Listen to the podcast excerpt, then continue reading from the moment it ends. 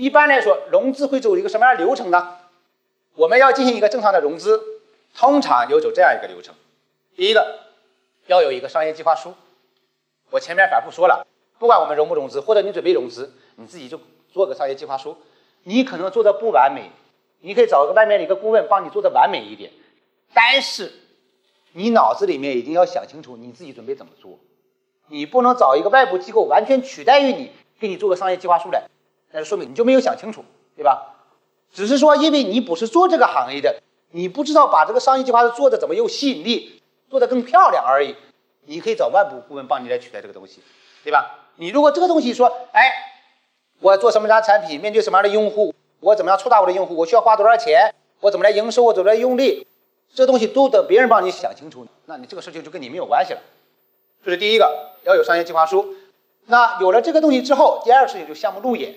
前些年创业很火的时候，中华南大街每天都有很多项目路演，有人组织一个活动，下面坐一堆的投资人。然后上面的项目逐个上来，五到十分钟来讲讲，这是所谓的项目路演。现在的东西仍然有，但是少了，少了，这个项目路演还是存在的。存在就是面对对象不一样了。我原来呢是站在这里，下面有二十个人听我讲，现在呢我站在这里，只有吴总自己在听我讲。你本身哪怕是一对一，其实也是在路演你的项目，其实就是向投资人来讲你这个项目。那么。这个过程完了以后，哎，吴总说，哎，这个项目挺好的，哎，我还有意向，或者他的机构哎觉得这个项目挺好，还有意向，那么就可能会进入下面这两步。第一个做尽调，我们个人投资人往往是不做尽调的。尽调是什么意思？知不知道什么叫尽调？叫尽职调查。尽职调查就是调查你的团队，调查你的股权，调查你的产品，调查你的财务，调查你公司的一些其他的乱七八糟的东西。也就是说，把你翻个底儿朝天，看看你到底是什么样的。你说你的平台有五十万的用户，其实四十九万是刷出来的，我就需要看一下后台的真实数据，你到底是有多少是真实用户，就类似大致这个意思。投资尽调，那么第二个呢，就是投资尽调完了之后就签 TS，叫投资条款，它其实就是个框架，里面约定了一些最核心的条件，投资的价格呀、估值啊，对吧？然后这个持股比例呀、投资人特权呐，对吧？T S 的这个有效期啊，就类似这样一些东西。投资条款，如果大家双方最后没有签投资协议，这个投资条款就会无效。只有里面那些特殊的约定，对于双方来说有约束力。T S 呢，就是你们日常企业经营过程中有个战略合作协议，其实就是你所理解的 T S，就大家其实类似一个意向的东西，并不是最终的权利义务。我们找一个合作方，比如说，哎，我跟吴总要签一个战略合作协议，什么意思呢？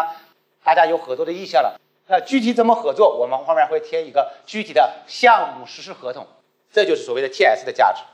那么这是一个流程，就是我对你这个项目路演以后感兴趣了，我就对你尽调，尽调完了以后，我觉得项目投资意愿更强，我很可能要投了，我就给你签 TS。那么还有另外一种，项目路演完了，我先给你签 TS，然后再做投资尽调。为什么会出现这种情况呢？就是你这个项目很好，我觉得的话，我不能让别人投资人抢去了，我先把你怎么样，先把婚定了，你再别去找别人了，我已经给你订婚了，其实就是这个意思。那么签 TS 说，哎，TS 里面一般有个条款，就是你跟我签了这个 TS，你再不能找别的投资人了啊，其实就是它的价值所在。签了 TS 之后，那么它可能在尽调。总之来说，这个过程完了之后，那我们就会签真正的投资协议了。这里面就是双方的真正的彻底的权利义务关系，投多少钱，占多少股，钱什么时候到账，工厂什么时候变更，权利义务，我投资人有多少钱，公司怎么管理，股东会怎么决策，董事会怎么决策，就一堆的东西都在这里面出现。这个就是我们投资过程中的一个核心法律文件。投资协议签了之后，还有两件事情要做，第一个要付钱嘛，投资人投你最终的要拿到东西就是公司的股权。你拿投资人投资，最终的目的是为了拿到钱，所以一种方式就是你付了投资款，然后我给你做工商变更；那另外一种方式就是我先给你做工商变更，然后你再付投资款。所以这个其实只是站在不同的角度对谁更有利的问题。站在项目方的角度来说，先付投资款，拿到钱落袋为安嘛，我再给你做工商变更，这是最稳妥的。那对投资人来说，他跟你说，你先给我做工商变更了，然后我再付投资款。那对我来说更安全。那我担心说，我给了你钱你不做工商变更怎么办？所以这两个是双方一个博弈的过程。那么我们的建议是什么呢？尽可能的先付投资款，再做工商变更。如果你不能全部付，至少要付个百分之五十。尤其我们对这个投资机构心里不是很踏实的时候，那么我们一般应该怎么办？先付投资款，因为我们的服务项目中出现了投资协议签了，投资款付不了了，原因也不是他不想付，他没钱了。他为什么没钱呢？LP 不给他钱了。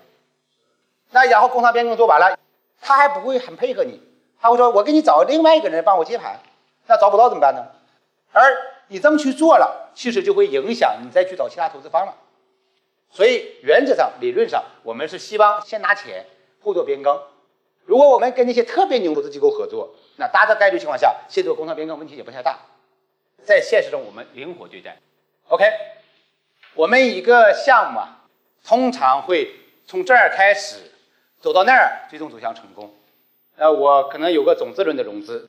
总资轮融资什么意思呢？我可能有个三五十万、百八十万，每个小的投资人投个几十万，就是这种一般是我在身边找一些人，我自己需求量也不大，我的项目可能刚开始做，就是我会拿一个总资轮投资，总资轮投资后的话，那我们可能会拿天使轮，天使轮完了有 A 轮，A 轮完了有 A 加轮，A 加轮完有 A 加加轮，总之啊就一堆堆的各种各样的轮吧，其实只是个名字而已。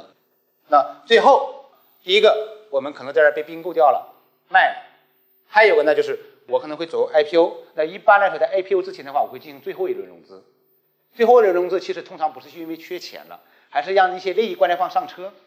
比如快手刚追了最后一轮嘛，二百八十亿美金呢。其实快手现在需要那些钱吗？不需要，不是说他没有钱了，那他为什么让那些人进来呢？就是你要给一些人机会。OK，这是融资的轮次。